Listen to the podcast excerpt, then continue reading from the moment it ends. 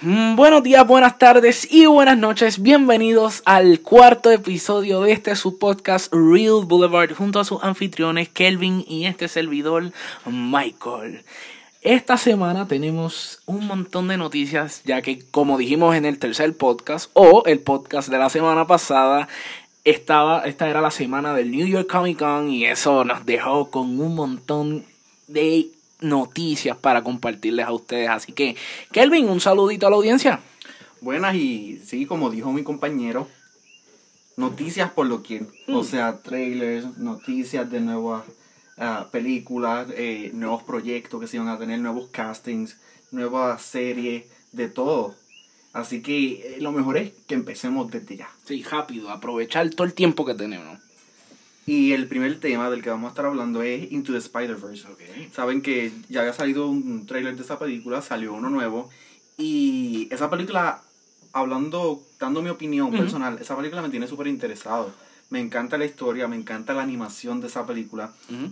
Y tenemos que, nosotros como moviegoers, tenemos que tener presente que las películas animadas son súper importantes. Sí. Al igual que cualquier otro tipo de película, la animación requiere también de nuestra asistencia, porque he escuchado muchas, muchas personas, perdón, que cuando ven un trailer de una película animada o algo así, Sí, dicen "Ah, atrás". una película, una película de muñequitos, Sí. como dicen, "Ah, una película para nenes chiquitos. No, inclusive lo ven como algo que es para solamente niños pequeños, cuando en realidad sabemos que hay miles de personas detrás de, de la creación de esas películas. Inclusive nos dan memorias muy buenas, porque este, por lo menos, digamos, películas como las de Pixar nos hacen llorar. Digamos la más reciente Coco, que tenía a todo el mundo llorando. Y en esta ocasión Sony, perdonen, en esta ocasión Sony pues se lanza y hace una película animada de Spider-Man y tocando y trayendo al cine por primera vez a Miles Morales, que eso nadie lo había hecho, solamente se había quedado en los cómics nuevos, pero nadie había traído a Miles Morales más que el juego. Y este, y cómo te explico, este, e- e- es un gran paso. Y al igual que nos dan a Miles Morales por primera vez, también nos dan a Peter como un adulto, que eso es algo que nunca hemos tenido Sí, en la pantalla. Lo hemos tenido como eh, en high school, Sí. lo hemos tenido en universidad, en, en el juego. Inclusive este, enfrentando la vida de adulto, que esa es la versión de Tobey Maguire. Y esto, y ahora lo tenemos como básicamente un adulto ya hecho Y derecho. y derecho aquí en esa, en ese trailer. No tan derecho, que Eh, digamos. Sí, se ve un poquito a lo loco. Pero este, por lo menos en mi opinión, este, me, me gusta, me gusta lo que están haciendo Sony. Este, no muchas personas le ven tanta esperanza a este proyecto. Yo en realidad, yo lo dejo en cuestión a, a, a que las personas decidan. Por lo menos yo quiero verla. Yo diría, y, y en mi- por mi parte, yo digo que la película se merece Sí, exacto. que la vayan a ver. Una oportunidad aunque sea, porque este, ¿cómo te explico? Si nosotros le damos oportunidad a películas como Pixar, que sabemos que nos van a hacer llorar, esa tortura de llorar, pues este, no sé, deberían darle una oportunidad a Spider-Man, porque esta- ajá. Este, disculpen, disculpen. Este, y mayormente es por el hecho de que ¿Cómo te explico? Ya esta es la primera vez que se va a tocar el Spider-Verse dentro de cartoons. O sea, tenemos al Spider-Nor, tenemos a, A a, a Spider-Pig también. Ah, sí. Tenemos muchas versiones de Spider-Man y pues por lo menos pienso que nosotros los fanáticos de Marvel y de los cómics pues deberíamos darle aunque sea una oportunidad a, a ver esta película que se ve bastante bien. Pero como estábamos diciendo antes de las películas animadas, las películas animadas son, yo, yo diría que son igual de importantes que cualquier otra película, están en la misma categoría. Y también hay que recordar que muchas de estas películas, muchos de estos proyectos son como un plan secreto Sí. que tienen muchas compañías que es como que presentan estos personajes para ver si funcionan con la gente. Y si funcionan, pues entonces dan esa luz verde para crear el live action. No, sí, exacto, como un movimiento de mercadeo. Que uno de los ejemplos que puedo mencionar es el eh, Deadpool. Que Deadpool pues tuvo un leak footage que pues nadie sabe quién lo liqueó. Sabemos que fuiste tú, Ryan Reynolds. Pero este, pues hicieron lo mismo, liquearon un footage para ver cómo la gente reaccionaba. Y entonces pues así lanzar la película. Porque este, sabemos que eh, en X-Men Origins Wolverine, ahí es donde Deadpool hace su primera aparición y no les gustó mucho a la gente. Y entonces pensaron que también era por la misma actuación de Ryan Reynolds, pero cuando pues, obtuvieron el leaked footage, pues le dieron uno un chance a Ryan Reynolds y ahora pues tenemos dos películas de Deadpool. Y pasando al próximo tema, que, que mejor que, que sea yo el que hable de ese tema. Salió el nuevo trailer extendido de Aquaman. Uh. O sea, eh, ya, ya estábamos en sequía hablando de Aquaman. estábamos en sequía de noticias de esa película. Y tuvimos el nuevo póster también que se ve... Sí, se ve bastante Se bueno. ve, se ve muy bueno. que me había dicho que era una referencia a Excalibur. Sí, y es que esta película tiene tantas referencias, se nota que James Wan se inspiró de tantas películas, o sea, Excalibur, incluso hay mucha cinematografía que se parece a Star Wars, a Indiana Jones, y, y es- y es genial eso, y los nuevos colores, esta nueva, el nuevo trabajo de cámara se ve genial, ese trailer fue perfecto, Sí, de, sí. de principio a fin, y nos enseñaron lo que queríamos, Black Manta, el traje clásico, Nicole Kidman en acción, por y, fin. Y, y una de las cosas más geniales es que el CGI se ve mucho mejor. Y era obvio que lo iban a mejorar. Incluso ahora faltan dos meses y lo van a mejorar más todavía. Sí, inclusive, este, por lo menos en mi opinión, yo siendo fanático de Marvel, no tanto de DC, pero pues le doy chance. Eh, por lo menos encontré el trailer bastante bueno, o sea, me gustaron los colores que utilizaron, me gustó la, la misma cinematografía, que inclusive, ¿verdad? Eh, yo antes de, o sea, antes de grabar el podcast, pues vimos los trailers y este me gustó bastante, vi la cinematografía y traté de hacer como un breakdown de la escena para ver cómo James Wan había grabado esa escena y, y de verdad, like, tiene cinematografías que son un poquito difíciles de comprender, pero este que son bastante interesantes. Que este, de verdad me gustó bastante lo que vi, me gustaron los colores. El mismo traje de, de Aquaman se ve súper badass y más que pues, lo lleva Jason Momoa. Está súper chévere. Eh, lo que me gustó que fue, fue que se quedaron con, el, con los colores de los cómics. Que pues básicamente el traje de los cómics pues había sido un poquito criticado por el hecho de ser un poquito childish y todo eso. Pero de verdad se ve bastante bien en, en, en Jason Momoa. Y de verdad me gustaron muchas de las escenas. Lo mismo Nicole Kidman se ve súper genial en acción. Y de verdad ya, ya quiero que sea diciembre 21 para... Diciembre 21 es que sale la película. Ya quiero que sea diciembre 21 para poder verla. Porque de verdad se ve genial. Y créeme que diciembre 21, que yo tengo esa fecha sellada en la cabeza para estar ahí. Cuando es de DC, tú te memorizas hasta... Hasta quién fue el que bregó con las luces. Y otra cosa que me gustaría mencionar es el diseño de Black Manta. Sabemos que el diseño de ese villano en los cómics es algo súper ah, raro, pero de forma positiva. Ese casco tan grande y esos ojos gigantes. Sí. Y que James Wan decidiera hacerlo tan fiel a los cómics, que no cambiaran y se quedó igual. O sea, tiene el traje, tiene ese casco gigante, esa cabezota con esos ojos. Les quedó muy bien. Sí, me gustó bastante que, que por lo menos, porque de eso, esos personajes yo lo había visto en el juego de Injustice 2, que fue, tú me lo presentaste. Este, y like, se ven bien, se- o sea, se ven similares, que, que me gustó eso. Y recuerden, muchas personas no sean biased con el hecho de que dicen que el CGI se ve mal. Recuerden que la compañía que está haciendo el CGI de esta película es la misma compañía que hizo el de Infinity War. Oh, ¿en serio? Así que si te gustó el de Infinity War, no vengas a ser hipócrita y decir que no te gusta cómo se ve este. Ok, ok. Y como quieras, recuerden que los trailers que han salido todavía no está completamente pulido el CGI. Eso es sí, hasta el último minuto. Y, que todavía faltan dos meses, de aquí a diciembre lo pulen full. Porque eso yo lo había notado en el trailer, que se nota un poquito el CGI, pero de aquí a, a diciembre eh, yo apuesto a que vamos a ir al cine y se va a ver bien. Y más por el hecho de que pues hay muchos comentarios de personas que dicen que esta es la película que va a definir el futuro del DCU. Y de verdad, si fuese así, este, lo personal yo diría que está súper seguro porque de verdad la película se ve bastante bien. Eh, James Wan este, hizo, un- por lo menos en el trailer hizo un buen trabajo. Habría que ver la película para, pues, este, ¿cómo te explico? Decir una opinión Sí, final. Pero estén seguros que vamos a tener aquí ese review. claro, o sea, aquí eso es, una vez lo tengamos salido del horno y ustedes lo van a ver. Salido del horno, debajo del arbolito de Navidad. Ahí.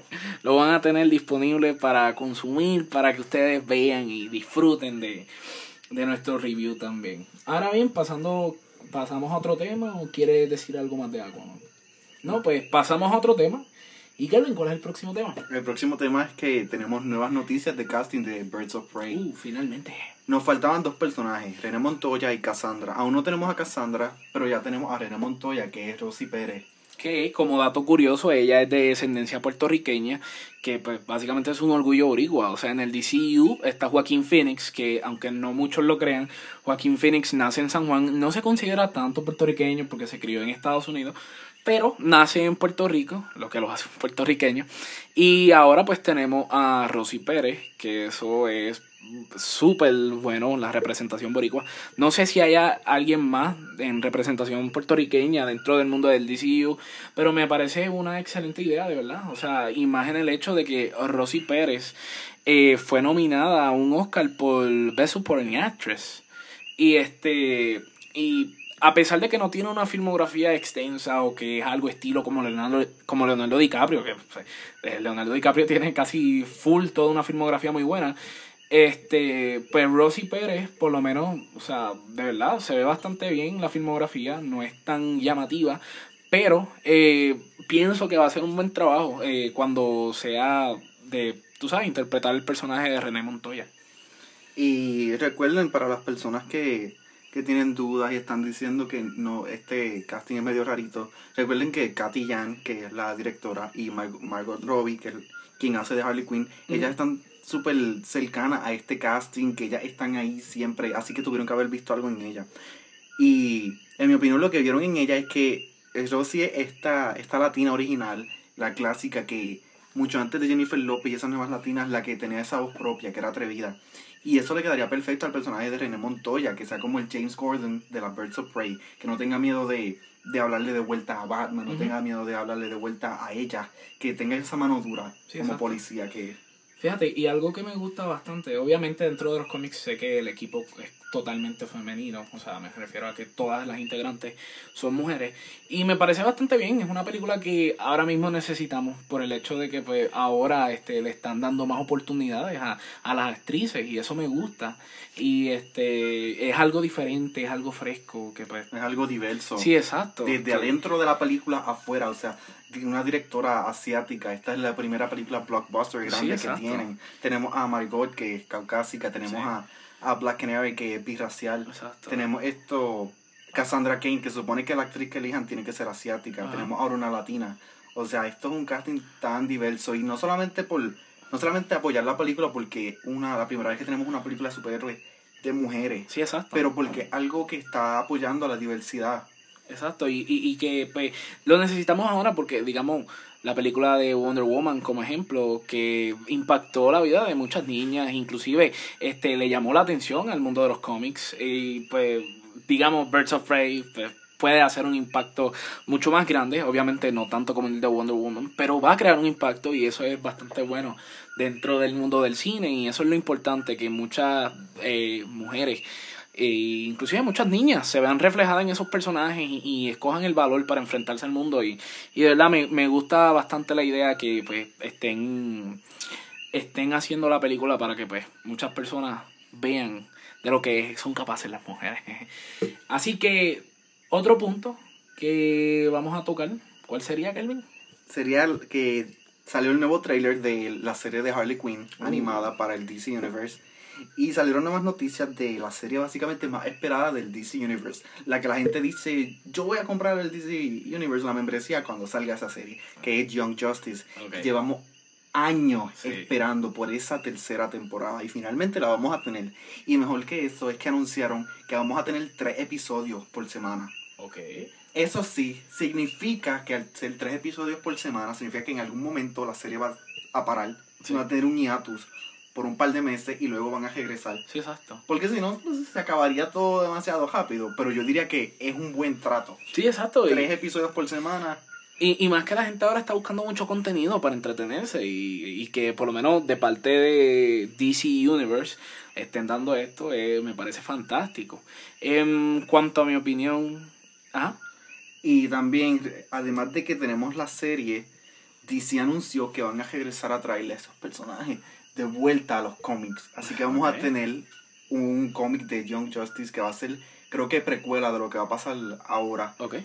Pero el simple hecho de ver a estos personajes de vuelta, ver a, Impulso, que Bart Allen, ver a, Connor y ver a, a Tim Drake de vuelta en los cómics es algo súper genial para nosotros fanáticos de DC. Sí, exacto. Y, y más que esta serie, por lo menos de lo que he escuchado, eh, ha sido popularmente reconocida y que mucha gente la quiere ver, que mucha gente eh, criticó tanto que la cancelaran y pues ahora que hayan escuchado y que estén de vuelta, pues es un punto bastante bueno. Es que una serie que tú no sientes que, eh, que esto caricatura. Sí, exacto. Incluso es, es una serie para cualquier edad especial, pero yo diría que es mejor para personas, estos jóvenes adultos, adultos, porque Toca tema este maduro. eso sí, no es, no es algo como que, no es como um, alguna otra serie, no lo sé, de cierta forma tú ves esta serie y, y te cautivas porque la, el, el drama que tiene la serie, la línea de historia es súper interesante. Sí, y, y eso es bastante importante ahora, porque este la televisión está volviendo a tener su comeback,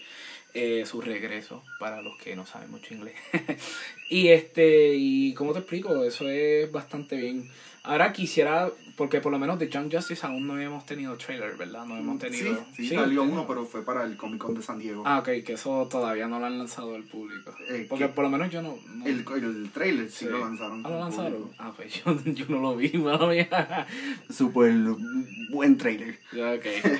Voy- me voy a dejar llevar por ti. Pero por lo menos sí vi el trailer de Harley Quinn y en mi opinión es- se ve bastante bien. Se ve que vamos a tener bastante horas de diversión y más por el hecho de que Kalei Kuko, este, que es una actriz que aparece en la serie de The Big Bang Theory, pues va a estar haciendo la voz de Harley y se ve bastante bien. Por primera vez vamos a tener a Poison Ivy, y pues dentro del mismo trailer pues vimos a Batman que a lo mejor esté haciendo algunos cambios.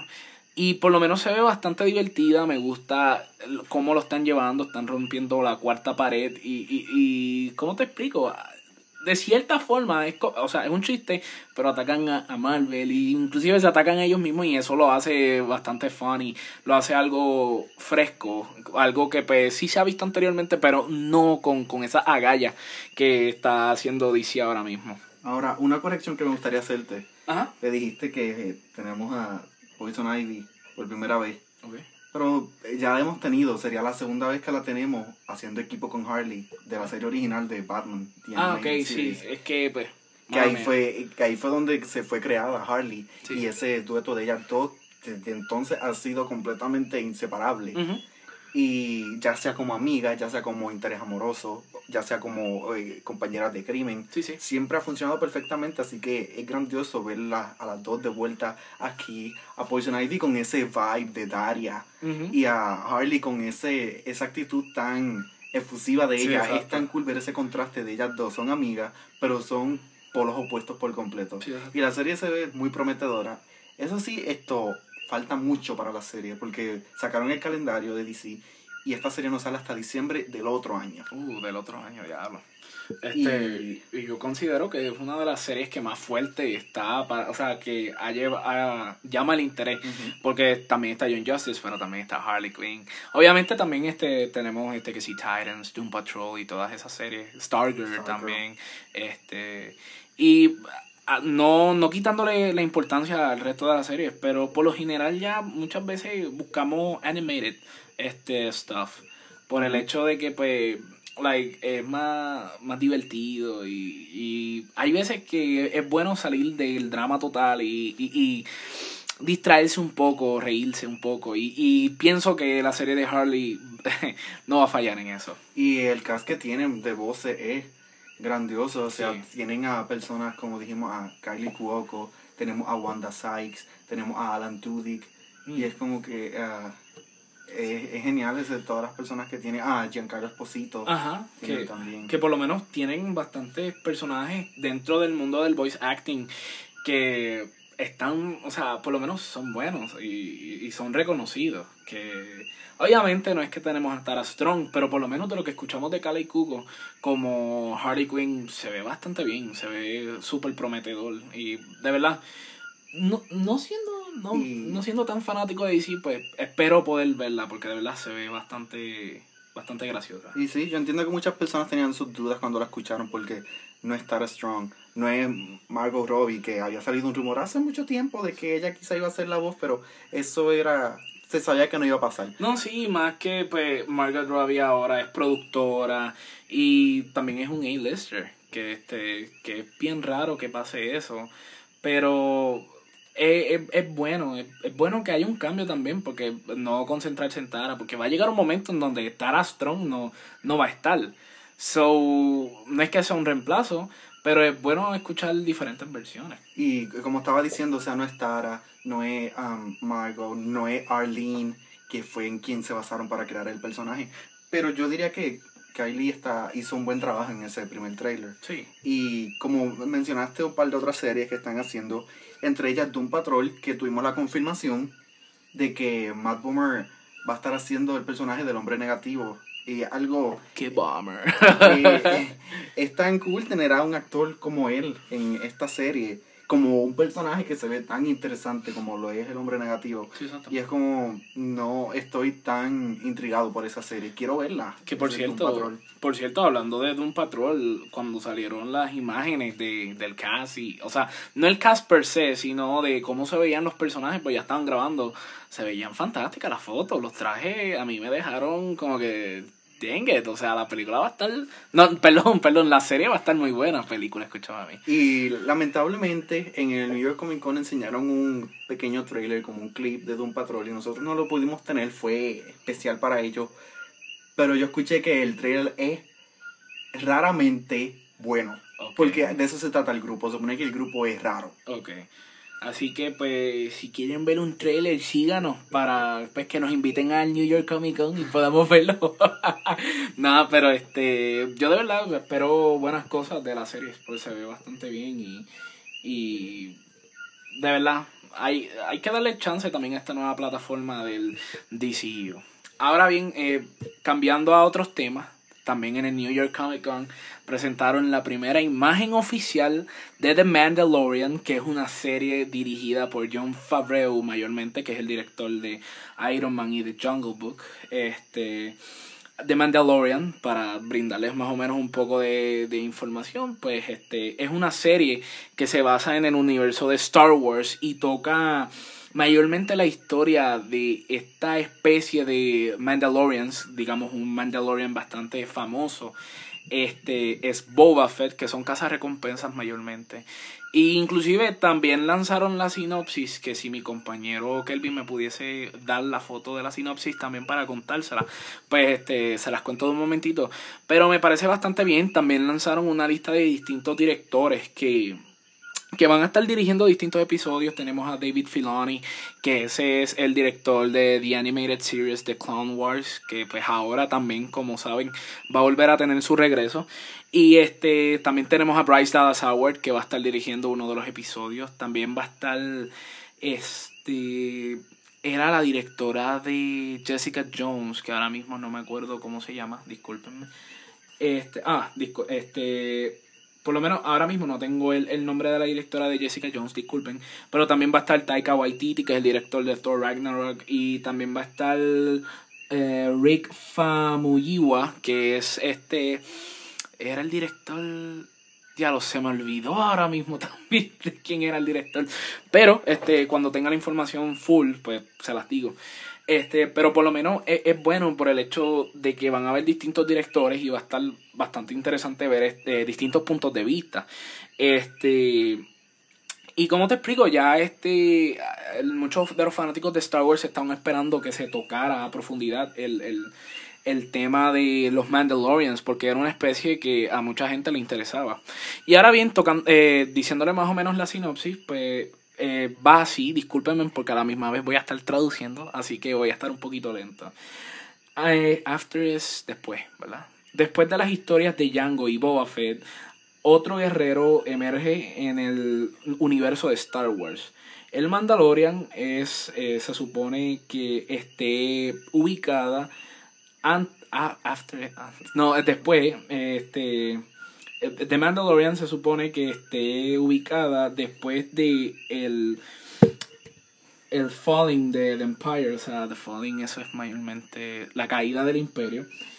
Y eh, después y antes de que eh, resurgiera eh, la primera orden, que la primera, la primera orden, como saben, básicamente los, los clones de... No tanto clones, sino este, los nuevos personajes que ahora están, los, o sea, los nuevos villanos de, de, de The Force Awakens y eso, que ahí pues está Kylo Ren. Este, entonces, eh, lo que se va a hacer en la serie es que vamos a seguir eh, lo, las aventuras de este Gunfighter en el Outer Space, que eso es básicamente una zona dentro de Star Wars. Y este y básicamente va desde el Outer Space hasta la Nueva República. Así que pues, por lo menos en mi opinión, eh, se escucha bastante bien. Eh, vamos a ver si satisface los deseos de los fanáticos de Star Wars que desde hace tiempo han querido que se toque a profundidad el tema de los, de, de los Mandalorians. Y de verdad me parece bastante bien. Y pues sí, vamos a cambiar de tema porque mi compañero Kelvin no conoce mucho de Star Wars. Así que Kelvin, ¿cuál es el próximo tema? El próximo tema es The Walking Dead. Uh. Dos puntos Uh. muy diferentes. Uno sobre el juego, otro sobre la serie. Y también este una noticia que pues nos tocó, nos tomó por sorpresa, que fue la muerte del, del actor que hacía de Herschel. ¿Cuál era el nombre? Scott Wilson. No, no, no era Scott Wilson. Pero este básicamente falleció este una hora después. Scott Scott, Wilson. ah, ok, Scott Wilson. La, la tenía bien. eh, mala mía por Jaime. Pero sí, este, eh, la, la noticia que nos toca, que es la pérdida de la vida de, de Scott Wilson, que hacía de Herschel en las primeras temporadas de, de The Walking Dead, aun cuando pues, se había confirmado que... Lo Que- más- que lo- como, y lo más irónico que, tristemente irónico, es que 40 minutos antes de que surgiera la noticia, anu- estaban anunciando de que tres personajes que habían muerto en la serie iban a estar de vuelta en la nueva temporada. Y él era uno de ellos. Sí. Y que 40 minutos después saliera esta noticia, después de que los fanáticos se habían emocionado de que el actor había muerto. Sí, eh, súper lamentable porque es como que tú esperas ansioso. Y básicamente Herschel había sido uno de los personajes que muchos fanáticos de, de, de la misma serie de The Walking Dead habían esperado y que querían y que seguían. Y este y es bien lamentable y más que pues también eh, la noticia, ¿verdad? Antes de que surgiera la noticia del fallecimiento de Scott Wilson, pues se había dado que pues hoy domingo, o sea, no, o sea, probablemente el podcast suba el lunes, pero por lo menos hoy domingo este se estrena el último episodio de Andrew Lincoln en la serie, que Mm. también es muy triste por el hecho de que es uno de los originales y ahora mismo quedaría este este el personaje de ¿cómo? Daryl, Daryl, este es el único que queda de los originales y es bastante triste. Y ya por lo menos tener dos pérdidas, una física que fue el fallecimiento de Scott Wilson y pues la participación de este es- de Rick Grimes es, es bastante triste, Andrew Lincoln, así que pues eh, sí, pasamos al otro punto dentro del tema de The Walking Dead, el cual sería. Ahora cambiando el tono, algo más positivo, es que, como dijeron ayer, ahora que mencionas eso de Andrew Lincoln, Ujú. en Skybound dijeron, el mensaje que fue el que anunció esto fue, perdemos a Andrew Lincoln, no podemos perder a Clementine también, sería muy difícil. Así que la compañía Skybound ha, te ha salvado la serie de videojuegos de The Walking Dead de Telltale. Sí. Así que vamos a tener los últimos episodios de vuelta. Van a estar trabajando súper cercanos al equipo original que estaba trabajando en el juego. Ajá. Así que eh, eh, esto es algo súper positivo porque Sí, exacto. Ese desenlace para un personaje tan amado, por tanto. Sí, exacto. Y como yo había dicho en este podcast y lo había predicho, mi gente, se dio lo que este habíamos estado hablando, que era que otra compañía iba a tomar el juego y, y darle el fin que tanto merece. Todavía es lamentable porque aún no se ha resolvido el problema con los empleados. Hay mucho, muchas, o sea, muchas compañías de juegos que se han ofrecido, inclusive el mismo Naughty Dog y otras compañías de juegos y eso es bastante genial, pero es lamentable que aún sigan el problema, que esperemos que se resuelva, pero por lo menos dentro de los juegos pues por lo menos podemos descansar tranquilos en que vamos a ver ese final que tanto merece Clementine, que es un personaje amado dentro de la comunidad de, de The Walking Dead y más dentro de la comunidad de la industria del gaming.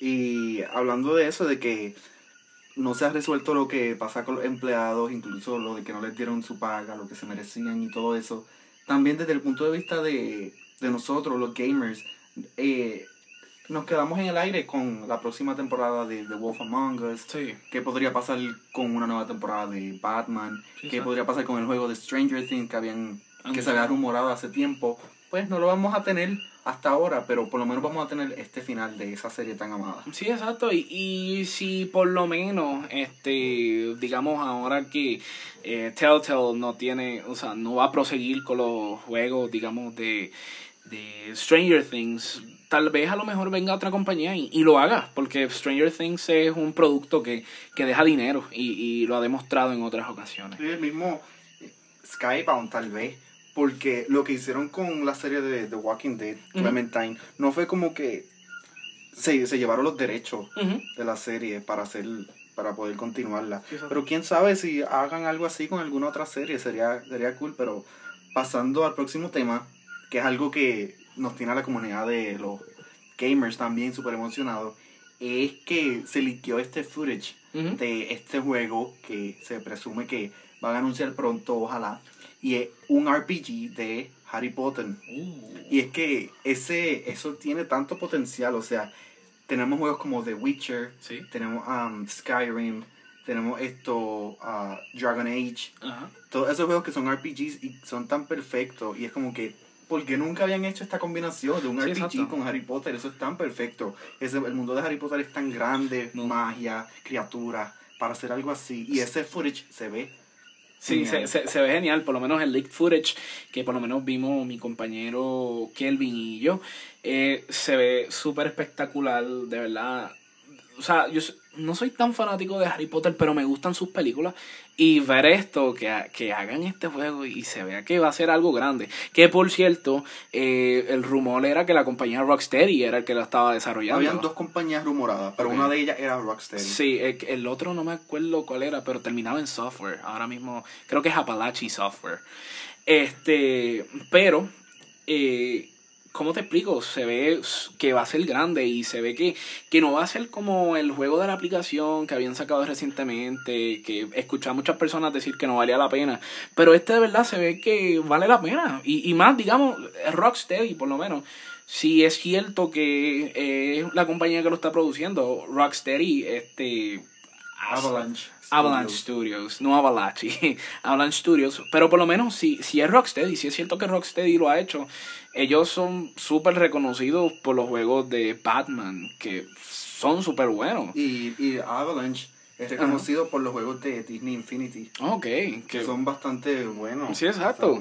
Que sea como sea, la, la, la compañía está bastante, o sea, el juego está en buenas manos. Sí, tiene Yo- mucho potencial. Yo este diría, juego. yo diría más, por lo menos en mi opinión, que Rocksteady sería, se, se vería más como el productor, porque like, si Avalanche hizo lo de Disney Infinity, pues es más probable que, o sea, porque anteriormente Rocksteady ha trabajado con Warner Brothers. Ujú. Y pues Harry Potter le pertenece a, a- a Warner Brothers, que pues se vería yo creo que más bien sería un, pro- un juego de Rocksteady, pero no sé, eso pues cuando vengan el E3 y lo anuncien finalmente, pues que inclusive también en estos días salieron rumores de que Rocksteady estaba trabajando en lo de Justice League, en el juego de Justice Ajá, En League, vez de Superman, un juego de Justice League. que es súper genial y Si es que. Sí, exacto. Si es cierto esos rumores, like, vamos a tener un festín súper bueno en el, en el área del gaming.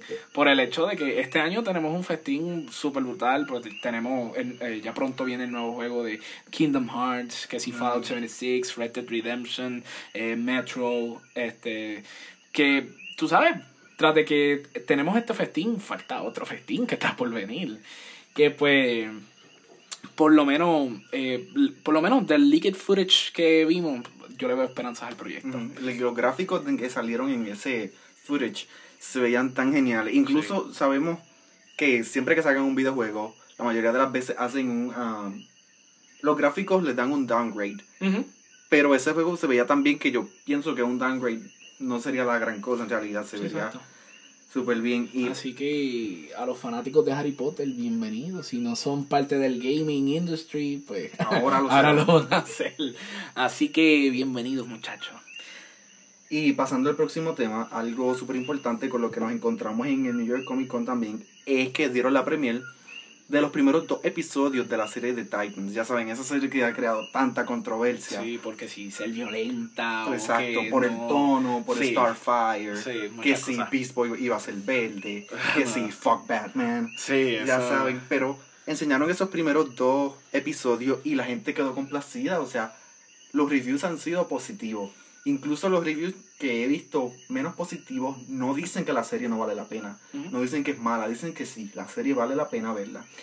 Y lo más peculiar es que la gente sí, ha estado desde hace tiempo diciendo, ah, Starfire no se parece a lo que nosotros conocemos. Ujú. Ah, se ve bien raro.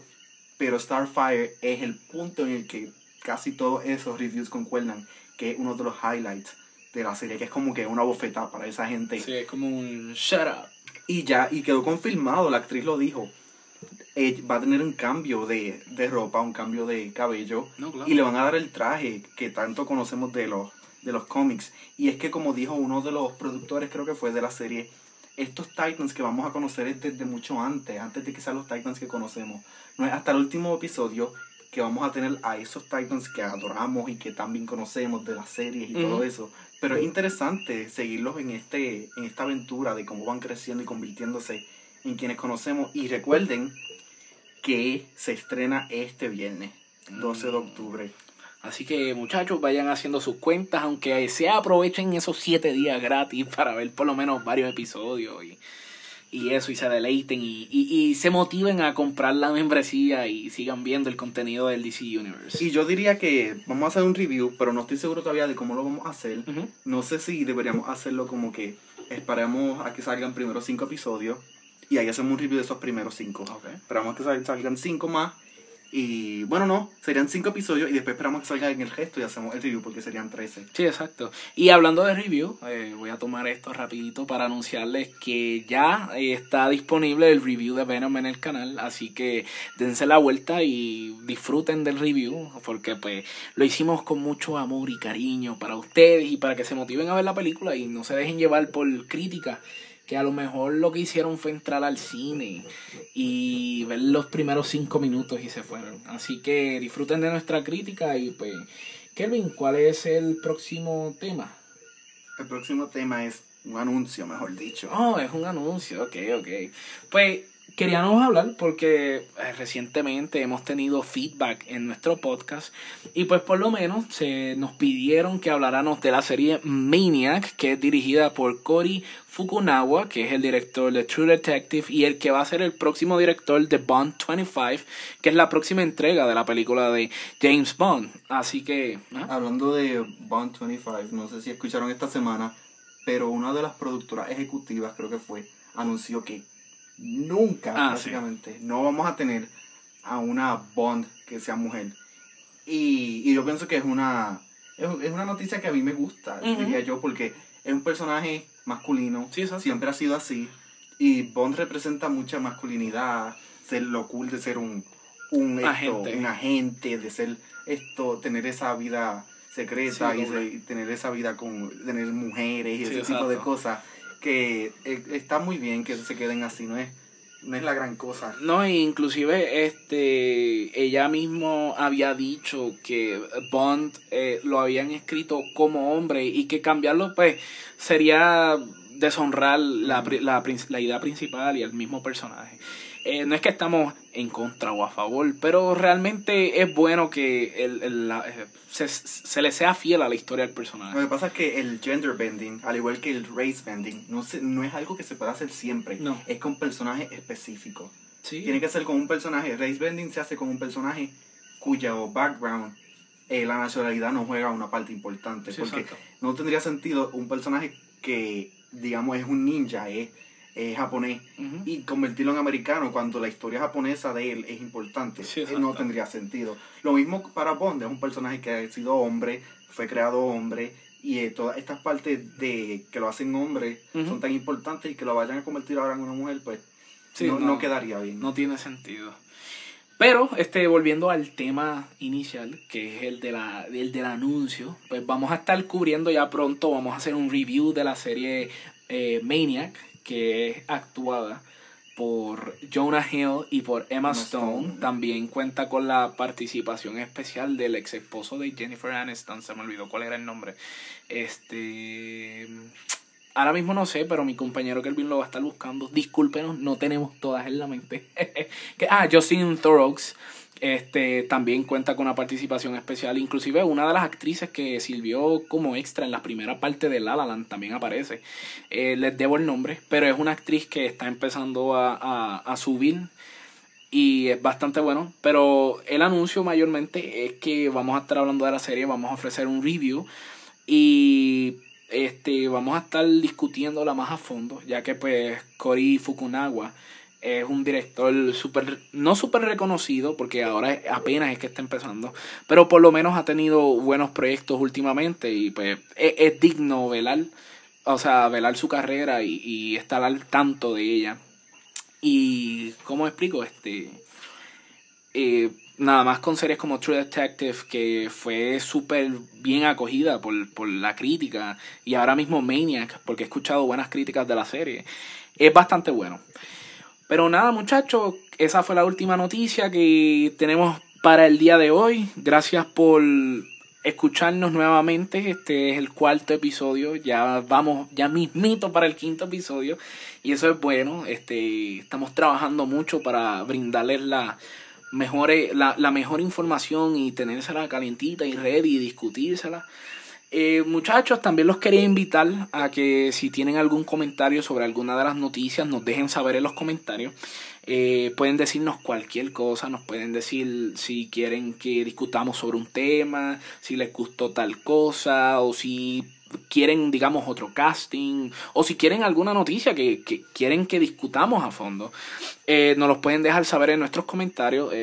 Para los que nos quieran buscar, tenemos distintas plataformas. Tenemos YouTube, nos pueden encontrar como Real Boulevard. En SoundCloud nos pueden encontrar como Real Boulevard también. Y en el podcast de Apple también nos pueden encontrar como Real Boulevard.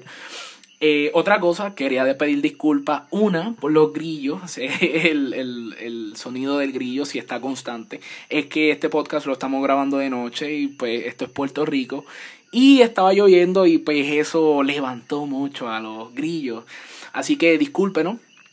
Y la otra era por si acaso encontraron que estaba un poquito apagadito, es que estoy un poquito cansado porque el día anterior estaba en unas competencias de programación en Mayagüez y pues estoy un poquito cansado, pero estamos aquí trabajando y llevándole las noticias que ustedes quieren escuchar y también informándolo y pues eso es una pasión que ni el mismo cansancio puede vencer.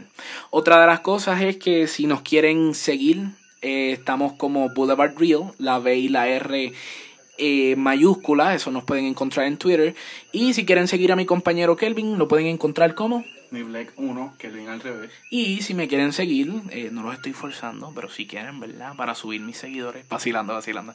Eh, pero me pueden encontrar como just underscore Mike underscore 29, que underscore significa... Rayita abajo. Porque no soy tan gringo. pero sí, muchachos, gracias por su atención y los esperamos en el próximo podcast. Hasta la próxima.